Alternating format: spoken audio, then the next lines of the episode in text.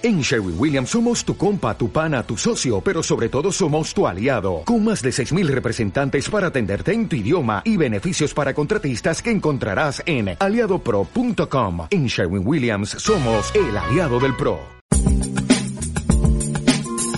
Esta es la tertulia de los rastreadores. La coordina el profesor de historia Enrique Berzal. Participan José Peláez y Rafa Vega Sansón, columnistas del norte de Castilla.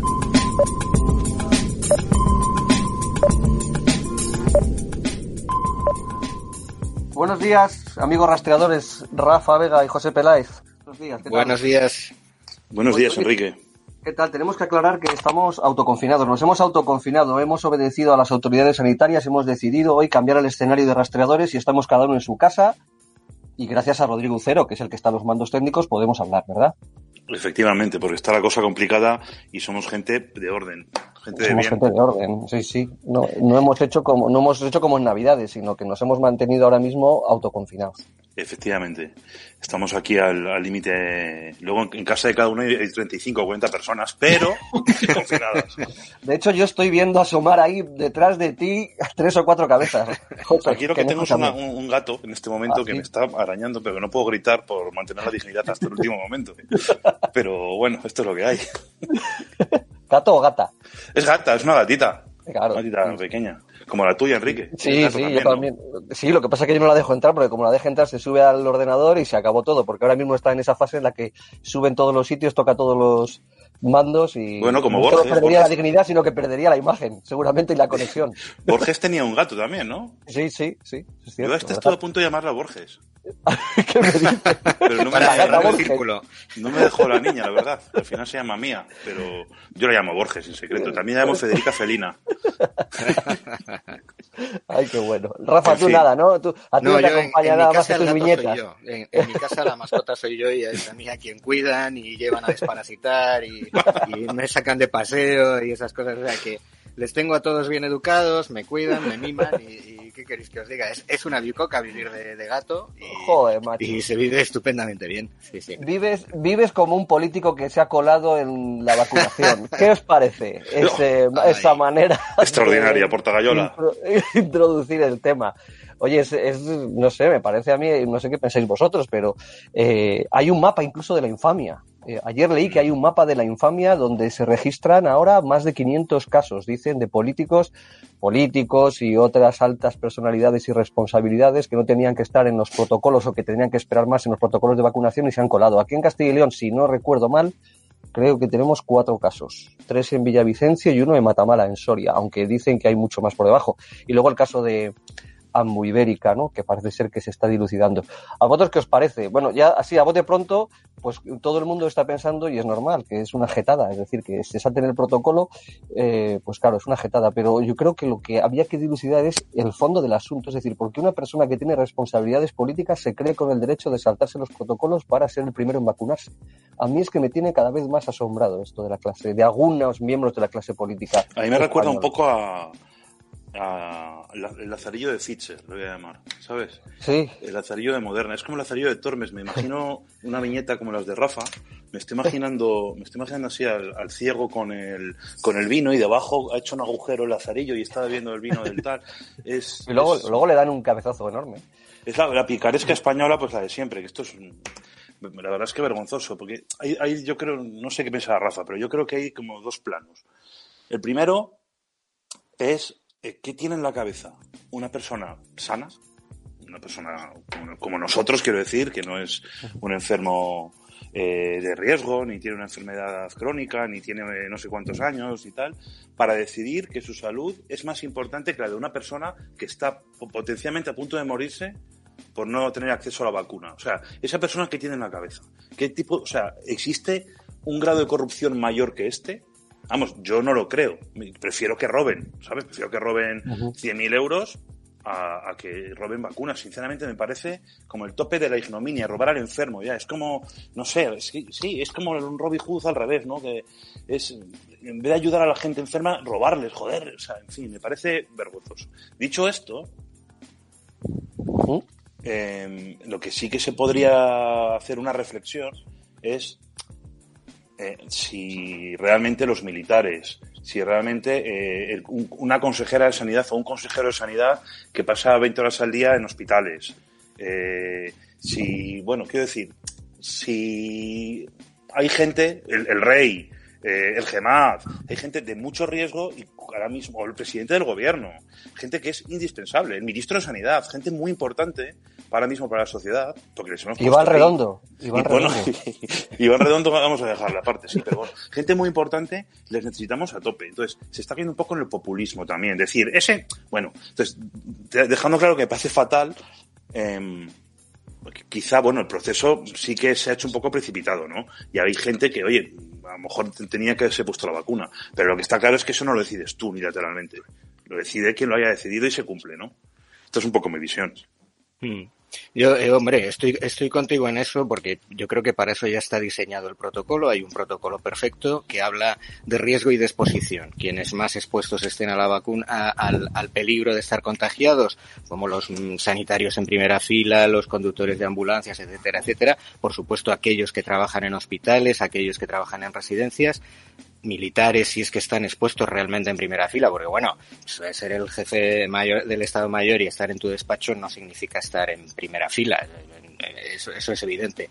Yo creo que el protocolo está diseñado y fíjate, yo más que pensar en esa picaresca española, que yo creo que esa, mm, la, picaresca, la picaresca española sirve para sobrevivir, es decir, es ese agujero en, en el cántaro precisamente pues para, para, para, para salir adelante. Más que eso, yo creo que es un delirio. Ese, ese delirio de superioridad que hay en los cargos, sobre todo en estos cargos que, bueno, son por supuesto muy dignos y son muy necesarios, como ser alcalde, como ser concejal, como estar, como ser consejero, como ser mm, rey, como ser mm, presidente del gobierno, todos ellos muy dignos, pero que siempre de repente se acaban traduciendo en, en algo mm, que dijo muy bien José Luis Cuerda en la película de Parece que no es poco, ¿no? Es decir, eh, todos somos contingentes, y, pero tú eres necesario. Esa sensación de vasallaje, de que hay personas que son elegidas, mm, que saben pensar mejor que los demás, que son los que nos resuelven las cosas y que ellos no pueden ni caer enfermos, ni pasar hambre, ni, ni estar sometidos al sacrificio y a los riesgos que están sometidos los demás. Pero eso, mm, como, como digo, eh, a mí me da la sensación de que es un pequeño delirio. Y es ese delirio el que creo, Enrique, que hace y convierte a un, a un alcalde de un pueblo en, en, esa persona que se mira al espejo y que se dice a sí misma, bueno, hombre, yo, yo es que yo me lo merezco, yo, yo tengo que estar vacunado de los primeros porque imagínate si dejo esta barca sin timonel y sin capitán y sin, y sin faro guía que, que guía a mi pueblo a la salvación. Lo que ocurre es que lo que está haciendo en realidad es quitarle una vacuna a uno de sus vecinos directamente. Lo que está es eh, eh, propiciando que una persona caiga enferma cuando no debería.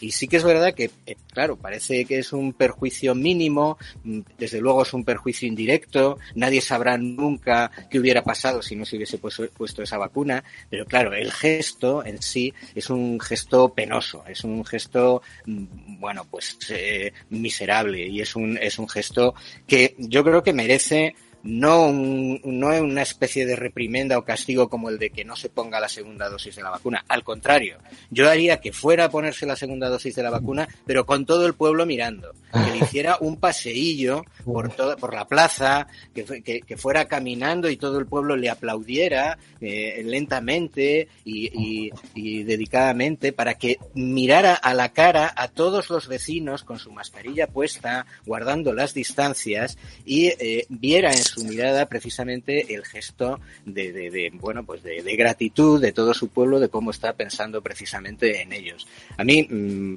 me, parece sobre todo que lo que ha ocurrido ha sido eso, ¿no? Que se han desvelado esas pequeñas miserias de, de los hombres que se creen, bueno, pues, pues superiores a los demás en no sé qué circunstancias. La verdad es que cuesta tanto comprenderlo que, que en fin, es hasta doloroso hablar de ello.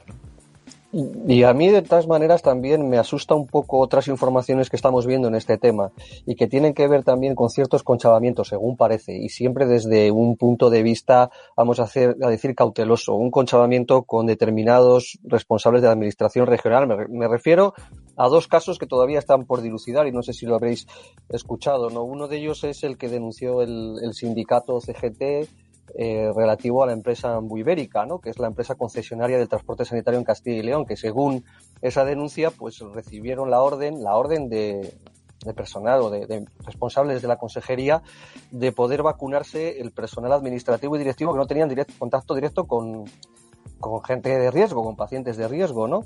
Y ahora dicen que se está que se está investigando, ¿no? A mí eso me, también me da miedo, como me da miedo también, no sé si lo habéis leído, lo que reveló el presidente del sindicato CES, Tomás Toranzo, que dijo también que a él le habían ofrecido, a él, liberado sindical y a otros liberados sindicales que tampoco, por ahora, no están en contacto directo y estrecho con personal de riesgo, le habían ofrecido también vacunarse y que ellos mismos habían renunciado a vacunarse, ¿no?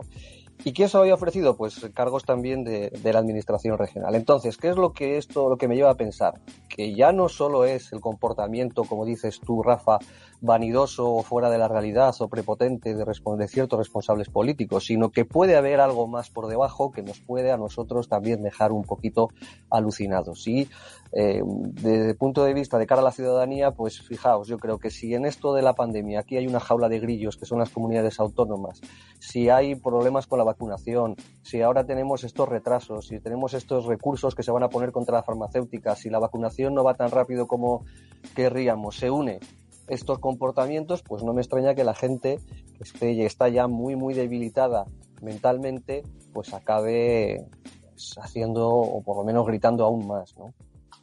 Sí, es la corrupción de siempre, ¿no? Es, es el extraperlo, es eh, esos momentos críticos en los que siempre aflora, ¿no? Eh, el, abuso, ¿no? Y es verdad, tienes toda la razón lo que dices tú y lo que decía José, que es verdad que esa picaresca acaba convirtiéndose en, en, en, una corrupción, pues bueno, lamentable, que dudo que sea solo española, me da la sensación de que es, eh, esa sí que es endémica y global también y que depende de la condición humana, ¿no? Y, y, la solución de la consejera Verónica Casado de que esta gente que se ha colado en el protocolo puede adquirir la segunda dosis eh, no cuando vamos no cuando le tocaría por haberse colado sino en su turno correspondiente aunque hayan pasado muchos más días de los aconsejables. Qué os parece os digo porque el otro día estuve leyendo también a, Alfredo Corel que es vicerrector en la, Universidad de Valladolid es especialista en el tema y él decía que, que aunque lo han hecho mal estos responsables él prefiere que sigan el, el ritmo de, de segunda dosis que ahora mismo le correspondería. ¿por qué? porque bueno, es el mal menor. Es mejor tener a más gente inmunizada por, en beneficio de la comunidad que es, pasar el riesgo de, que pasen más días y que esa segunda dosis pues no haga los efectos. Yo, yo, insisto, yo, yo creo que sí que deberían ir y vacunarse porque esa dosis no se puede perder, pero que hagan de ello un acto público. Es decir, que, no les encanta salir en la foto y salir en el titular. Yo, yo lo pondría en primera página de los periódicos, abriría los telediarios. Yo creo que podríamos recuperar los autos de fe. Podríamos recuperar los autos de fe, ¿verdad? Lo hacemos en el campo grande. Los que bajan en el campo grande, como se, hicieron, o la Plaza Mayor. Con, un capirote en la cabeza, por ejemplo. Un auto de fe o una lapidación ahí pública. No, a ver, yo fuera. No lo sé, quiero decir, si han decidido esto, pues entiendo que, será porque es la mejor opción. Pero yo lo que tiendo a pensar es que lo suyo es que ya que se han puesto la primera dosis, bueno, pues que se ponga la segunda, a ver si justo por esto va a contagiar a alguien que va a acabar muerto, ¿no? Entonces que se ponga la segunda, eso sí, que en paralelo se les ponga, se les abra un proceso y se les juzgue por ladrones. Que es lo que son. No han, no han robado dinero, pero han robado otras cosas, aparte de otros varios delitos que seguramente es, eh, tráfico de influencia, no sé qué, bueno, todos los que se les puedan imputar. Pero bueno, aparte de eso, que se les vacune. Ya que estamos. Hombre, la primera responsabilidad, no la primera, pero también sus propios partidos políticos, que yo creo que no lo están haciendo mal, ¿eh? tienen la responsabilidad de darles de baja de militancia y también forzarles a dimitir. Eso, lo segundo es más difícil a veces, pero, pero bueno, ya veremos. Oye, hay otro asunto que a mí no sé qué os parece. Eh, sí, es, bastante atractivo desde ese punto de vista dialéctico, que es la sanción que se ha impuesto no solo al Ayuntamiento de Valladolid, a otros ayuntamientos de la provincia de Valladolid y también de Castilla y León, creo que ya van 15, por esa celebración de cabalgatas, entre comillas, ilegales o no autorizadas por la Junta de Castilla y León. Eh, son 5.000 euros al Ayuntamiento de Valladolid, son 3.000 euros al Ayuntamiento más pequeños de Valladolid y son 3.000 euros, creo recordar, al Ayuntamiento de León. Eh, claro, ahí tenemos la segunda parte, o no sé si segunda o tercera, del episodio de enfrentamiento entre Francisco Igea y Óscar Puente, ¿no? Sí, las que quedan, tengo la sensación. Pues oye, el Ayuntamiento de Valladolid tendrá que cumplir la ley como la cumplimos los demás, no se puede poner por encima. Y si la ley prevé esta sanción, pues oye, que se le sancione. Dicho esto, pues me parece un poco ridículo, me parece ridículo, sinceramente. Que 5.000 euros no, no es una cifra que te haga pensar en, o sea, no es disuasorio, digamos, ¿no? Si lo quieres hacer, lo vas a seguir haciendo, pagas 5.000 euros más y ya está. O sea, no, no disuade a nadie, con lo cual sí que parece algo más de revanchismo infantil, de pues lo haces, pues ahora te pago, pues ahora yo a ti no sé qué, pues, pues un poco este espectáculo al que nos tienen acostumbrados. Eh, Aún así, yo he de decir que me ha gustado mucho más esta cabalgata o desfile, lo que sea, que la de otros años. ¿La viste? Deberían, deberían planteárselo. Tiene bastante más elegancia, bastante más magia, bastante un, un, un ambiente mucho más navideño y más bonito que el otro que parece el orgullo gay. No sé, eh, una macarrada, sinceramente, vamos, a mí me parece un poco hortera. Pero lo del otro, vamos, yo no lo vi, lo he visto en, en internet, ¿no? Pero me ha parecido bonito, me ha parecido algo bastante más. Eh, no sé, o sea, me parece como el sermón de las siete palabras, ¿no? Cuando va el, el a caballo ahí, me, me pareció bonito. Dicho esto, vamos, aparte de los 5.000 euros, que si hay que pagarlo porque los pagas, claro. Vale, yo, yo es que creo que volvemos a eso, al capítulo de- del guiñol en el que estamos viendo a dos marionetas eh, zurrarse de lo lindo y que suene y, y todos estamos dando palmas, unos vamos con uno, otros vamos con otro. A mí me parece mm, que, bueno, co- co- como dices tú, José, tienes toda la razón. Si de verdad se ha cumplido, se ha incumplido la norma y hay sanción de por medio, pues esa sanción se tendrá que pagar y ya está. Lo que sí que es cierto es que la misma semana en la que la consejera de Sanidad reconoce que quizá cometieron el error de abrir el confinamiento precisamente en las fechas navideñas, es decir, que en un momento en el que la clase política también está reconociendo, por lo menos en Castilla y León, que puede que no se hicieran todas las cosas bien durante las eh, vacaciones navideñas, porque sí que es verdad que se bajó la, guardia intencionadamente y sabiendo cuáles iban a ser las consecuencias desastrosas de, de ese, bueno, pues de esa, de ese relajamiento en las normas, pues parece un poco, eh, parece curioso que ahora se persiga precisamente a los ayuntamientos que intentaron no solo no hacer esa cabalgata eh, carnavalera de todos los años, sino que hicieron algo así más parecido a un anuncio de Ferrero Rocher un poco complicado y sofisticado, que era aquella carroza paseando por toda la ciudad, ¿no? Que en cierto modo, pues, pues bueno, eh, contribuyó a la imagen de, de, de bueno, de, no deprimirnos en las fechas navideñas, ya ese 5 de enero que era casi casi el colofón de las navidades, cuando por cierto ya se veía venir que todo estaba, todo iba francamente mal. Pero sí que es cierto que yo no entiendo esa tolerancia o esa, o ese, ese rasgado de, vestidu de vestiduras dependiendo de quién es el político que promueve qué cosa, ¿no? Totalmente de acuerdo. Entonces, esa, esa falta de criterio, ese cambio de criterio constante que nos, que nos tienen sometido a la, a la ciudadanía y al vecindario, por un lado IGEA, por otro lado Puente, pues bueno, es agotador. Eso sí que es agotador, así que, aunque solo sea por eso, también tenemos que intentar acabar con esta, con este confinamiento y con esta pandemia cuanto antes, a ver si se normalizan y empiezan a hacer pues un trabajo normal y dejan de, de bueno de, de, intentar tirarse los trastos a la cabeza en, en nuestro nombre encima que es, claro. que es algo penoso ¿no?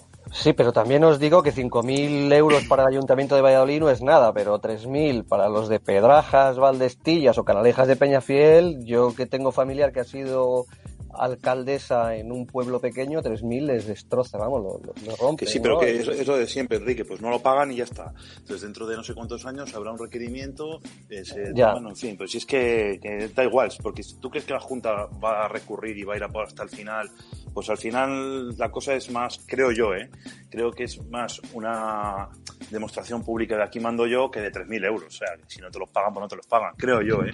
De, de todas maneras, una, una, una, cosa, Rafa, has dicho. Mm eh, bastante acertadamente que al final esto es como que cada uno va con uno. Yo he de decir que en este punto mmm, no, no es que no vaya con ninguno, es que voy con los dos. O sea, a mí me caen bien los dos. Me cae bien sí, Oscar yo, Puente, yo me he de decir también Ligera. que me caen bien los dos. Claro, o sea, quiero decir, me cae bien y esto es como cuando ves, o sea, la, la, no, ten, no tengo una gran relación ni grande ni pequeña con ninguno, ¿no? Pero bueno, con los dos he, he, he hablado en alguna ocasión.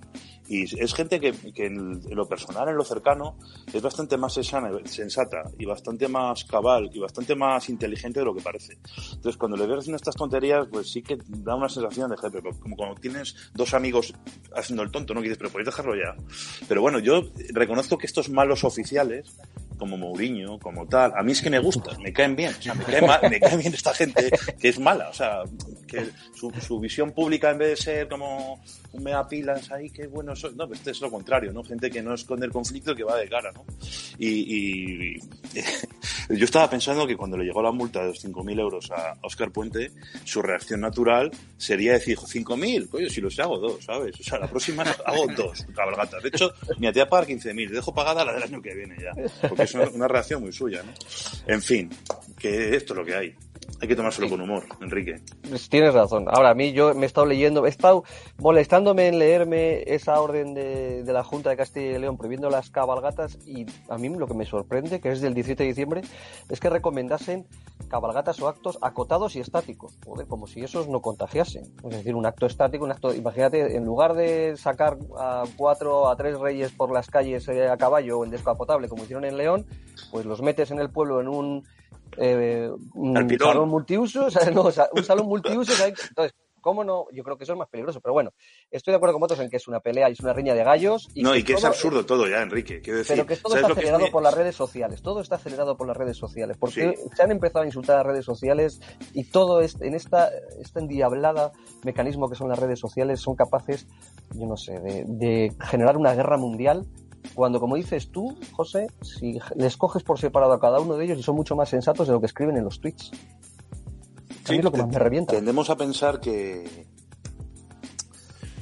Sí, la verdad es que transmiten, transmiten una imagen que no se corresponde con la realidad de lo que son ellos en las distancias cortas. Y no sé muy bien por qué creen que esa imagen que transmiten es buena o es positiva para sus intereses. Porque, Porque estamos es que... en manos de, de, de, asesores de comunicación que yo opino que junto con los psicopedagogos, bueno, con todo respeto a nuestros oyentes psicopedagogos y asesores de comunicación, entre los cuales me incluyo, claro, eh, que estamos en manos de, de gente que, que, no, o sea, decir que les asesoran mal, que están en sus propios, eh, en sus propias guerras comunicativas y de que no, que no, que es que pero vamos, no solo aquí, en todos los ámbitos. ¿eh?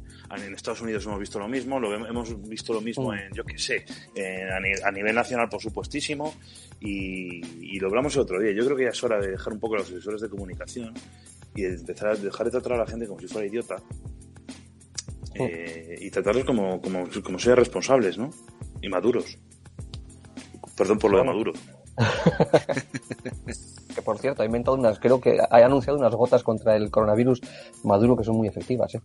casi tanto como lo que ha sacado el Adolfo García Ortega de Monte ahí, ¿eh? no sé si lo habéis leído, pero bueno, fuera ya de, de coña. ¿Algún otro tema, rastreadores, que queráis plantearnos? Tú que eh... estás nostálgico. Eso, Quique, yo estoy, muy, joder, yo estoy nostálgico. Cuéntanos, ¿qué ha pasado con esas galerías Campo Grande que han desaparecido definitivamente? Es que, eh, es que vuelvo. ¿Cuántas alegrías nos dieron? Claro, es que vuelvo al rastreadores pasado cuando hablamos del Lucense. Es que, claro, yo iba al colegio de Lourdes, José, que yo era, era completamente eh, un rival tuyo, que tú eras del San José. No, pero os respetamos eh, mucho, siempre te lo he dicho. Sí, ¿eh? es, tienes Dentro toda de la los de segunda, para mí sois de lo mejorcito. muchas, muchas gracias. Y claro, Y- y- cuando- oye, te recuerdo que Rafa también es de Sanjo, ¿eh? ya, ya lo sé, que sí. Que sí, siempre sí, me miras mí. Sí, pero yo, Aquí- yo tengo doble nacionalidad. Soy del Sanjo y del Zorrillo. Pero ¿sabes lo que pasa? Que Rafa es historiador también. ¿eh? Aparte de todo, entonces tenemos una, una hermandad espiritual por encima de los marketingianos, de encima, marketinario del Sanjo, es impresionante lo de Pelayo. Bueno, escucha, que yo salía de- del cole y me metía en las galerías Campo Grande porque ahí había, en el magnífico reportaje de Víctor Vera, saca las tiendas que había que eran fantásticas, ¿no? Pero había unos recreativos, se llamaban los Game Over. Y ahí me metía yo como un auténtico loco de las maquinitas, o sea, que es que era, al fin y al cabo, era el, el YouTube de, de ahora, ¿De, ¿no? de qué años estamos hablando, Quique? a- años 80 y, 80 y pico. Me metí ahí, pero, pero es que, José, te, te la tengo preparada para ti esta. Porque te va a encantar. ¿Sabes quién estaba ahí? No voy a decir el nombre, pero tú que eres muy taurino, había un torero, que todavía no era torero. Iba a ser torero, jovencito. Eh, vistiendo con cazadora de cuero y, y camisetas de ACDC, heavy metal a tope, que a mí me daba un miedo tremendo, porque era de lo más macarra me parecía a mí que había, ¿no? Luego cuando ya nos hicimos mayores dije, joder, el torero Era este, alto que y es moreno. buenísimo". Era alto y- Mm, no voy a no voy a decir más, no voy a decir más, pero pasé muchas tardes ahí. Entonces otro día cuando vi la noticia de que las galerías Campo Grande pues dejan de ser la galería y ahora es un, es un aparcamiento, claro, es un, es un, no sé, un, pro- un progreso normal quizás, porque ya no tenía razón de ser, pues me dio bastante pena. ¿Y sabéis lo que me dio pena? Saber que el último establecimiento, y esto también es el símbolo de los tiempos, el último establecimiento que se abrió en esas galerías fue una tienda famosa de esas de comprar oro, que son las que proliferaron muchísimo con la crisis económica. Y ahí es el punto final. Lo siento por este arranque de... No, no, no, no, no, sientas. A mí me encanta. De hecho, tengo dos, tengo el recuerdo de estar allí en, eh, grabando algo con Armando Records, que tenía ahí el estudio. Ah, sí, sí, sí, sí. ¿Tú? ¿Tú grababas? Bueno, yo tengo una vida muy... Ya, eh, no, la Bueno, voz la sí. tienes grave. Esto sí que es verdad. Puedes hacer. No, no, no debajo, grababa, ¿eh? no, estaba acompañando a gente que grababa, pero vamos, con Armando sí. Y recuerdo que había una tienda de, de discos. Sí, sí, sí, sí. Había un, había un videoclub, el videoclub Sí. que se llamaba Club de Vídeo Oscar. Yo recuerdo haber alquilado muchas, muchas, muchas cintas de vídeo en ese, en ese videoclub. A mí me, me trae recuerdos por ese lado. Yo no iba a los recreativos porque ya me pillaba a lo mejor un poco más mayor que a ti, Quique, pero sí que iba a, a alquilar, a alquilar mm, vídeos VHS, por cierto, porque fue, eran los años en los que el beta ya había perdido completamente eh, la batalla con el formato beta y el, y el, y el VHS. Y sí que recuerdo aquel, aquel videoclub y, y bueno, ese ritual de ir con los amigos, elegir película para verla el viernes por la tarde o el sábado en casa de alguno de nosotros y demás, porque era un, era un, era un lugar, era un lugar que ya se había convertido en céntrico en los años 80, no cuando Sí. nació, por supuesto, pero sí en los 80. Para mí, es, esas galerías Campo Grande son como el eslabón perdido entre lo que fueron las, el pasaje Gutiérrez y luego fue Valsur, ¿no? Es decir, esa, esa transición entre, entre la galería, eh, la mini, la galería Lafayette que tuvimos nosotros, parisina, en, en, en, en el pasaje Gutiérrez, y, y, y bueno, eso, ese otro centro comercial que ya nos ha echado completamente del centro de la, de la ciudad a los, a los viandantes, ¿no? Y que ojalá recuperemos dentro de poco. Pero sí, sí, es realmente una pena. ¿Estaba también por ahí Na- Nacho Melodis? No No, recuerdo. yo no lo recuerdo. Pues a lo mejor me lo estoy inventando, pero yo lo tengo en la cabeza como que estaba allí, no sé si... Habrá que mirarlo. Nacho Melodis que después creo Grete los Garbo y tal, los Sí. Ah, sí, Sí, sí, sí. es verdad, es verdad, sí, sí. Bueno, pero ah, bueno, el Paseo Zorrilla, ya para acabar, eh, hablando del Paseo Zorrilla, ¿no? Porque todo daba al Paseo Zorrilla, claro está. Eh, va a ser casi casi una arteria ciclista, ¿eh? Yo lo vi el otro día, eh, bueno, poco a poco, poco a poco. Mm, Yo vi el otro día la noticia en el norte de Castilla de que para el verano habrá una franja más del Paseo de Zorrilla hacia la zona, yo creo que es del Camino de la Esperanza, ¿no? Por ahí, con un carril ciclista y que, bueno, pues eso, según los, el regidor de, de Valladolid y los concejales, va a acabar de afianzar Valladolid poco a poco como ciudad mm, amable para los ciclistas. Y, y si algún día gana gana Madrid su candidatura a los Juegos Olímpicos, yo postulo a Valladolid como, bueno, el Valladolid o el Velódromo Oscar Puente, como queremos llamarlo, como sede de los todos los deportes de dos, de dos ruedas. Eh, pero ya, vamos, o sea, así os lo digo, ¿eh? Porque, vamos, sin duda alguna es un clamor Valladolid por a, a favor de, de que Jesús Zorrilla tenga un carril bici enorme. Yo no oigo otra cosa, no, no oigo hablar de otra cosa voy a la frutería, voy a la panadería y me lo dice la gente. Es, hace, hace falta, necesitamos, o sea, necesitamos más bicis, necesitamos más maneras de ir a Puente Duero porque no nos llega con el autobús. Entonces, eh, sí, bueno, yo estoy muy a favor. Como Pero, pero no, ¿no te acuerdas la presión vecinal en época de León de la Riva? Que eso terminó, desembocó en un carril, vamos a, bueno, carril, una, un esperpento, un esperpento para los ciclistas detrás de los autobuses, que eso es terrible, ¿no? Eh, bueno, a ver, yo pienso que a mí no me disgusta ¿eh? el hecho de que haya un carril bici, pero que no haya en condiciones, evidentemente. Y, y lo que había en- hasta ahora y lo que hay ahí en el Paseo Zorrilla, pues me parece que, que no reúne las condiciones para los ciclistas. Entonces esto, bueno, pues si no va a haber entorpecimiento de tráfico, si no va a generar pues malestar y embotellamientos, pues bienvenido sea. A ver si es verdad que Valladolid se configura como una ciudad ciclista y, y podemos bajar los niveles de contaminación, por ejemplo, ¿no? Pero ¿cómo va a ser una ciudad ciclista?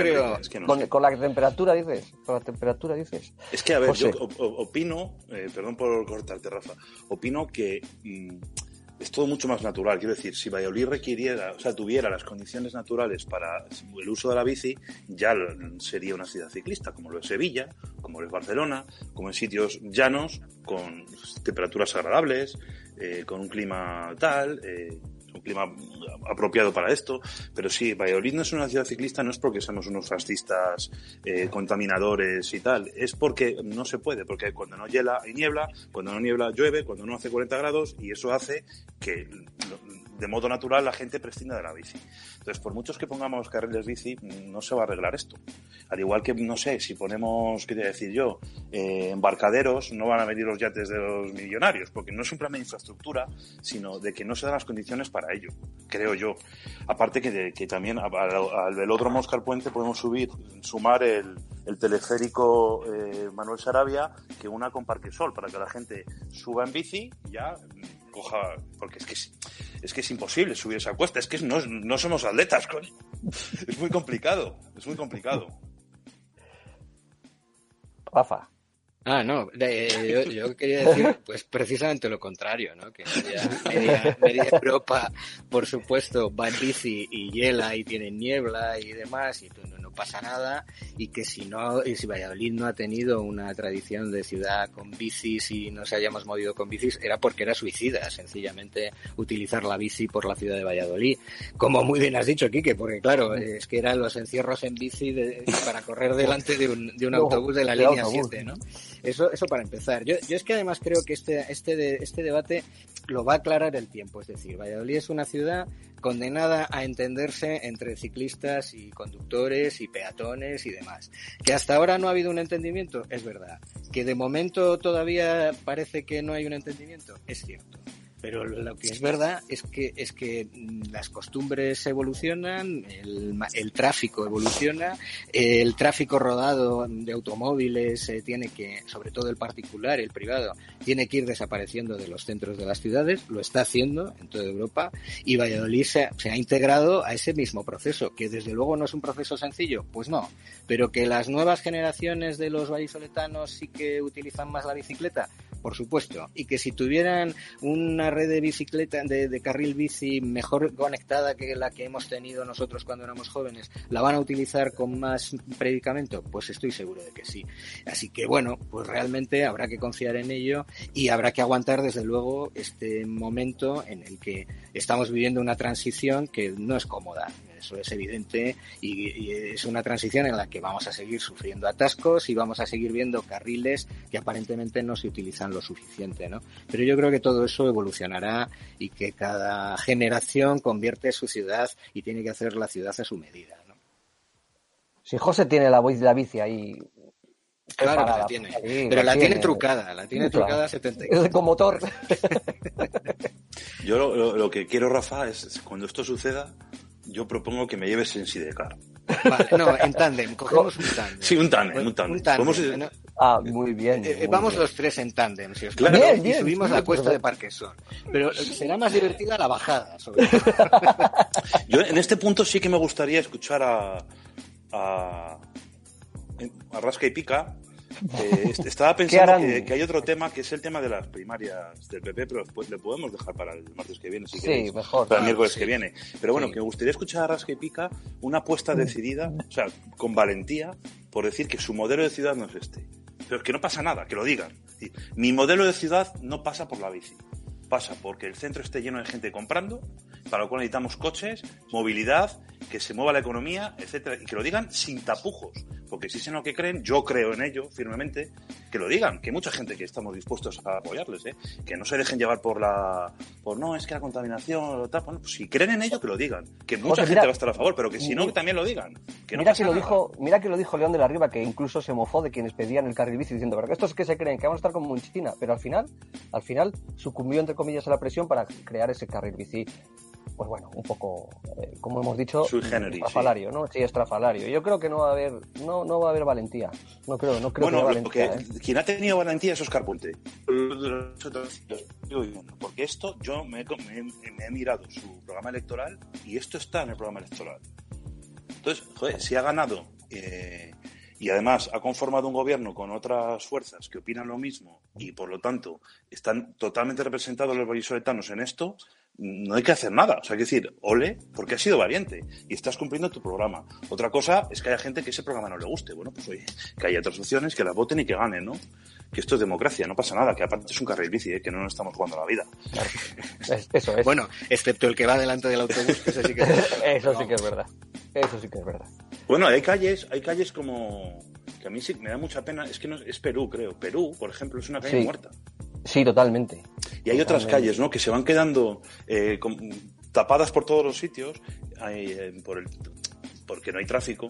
Entonces, como que desaparecen de nuestra cabeza y, y desaparecen de la, de la ciudad, ¿no? Entonces, evidentemente, todos los comercios que hay ahí están cerrados. Sí, eso sí que es cierto. Yo creo que, evidentemente, no, esto no es culpa del carril bici, evidentemente.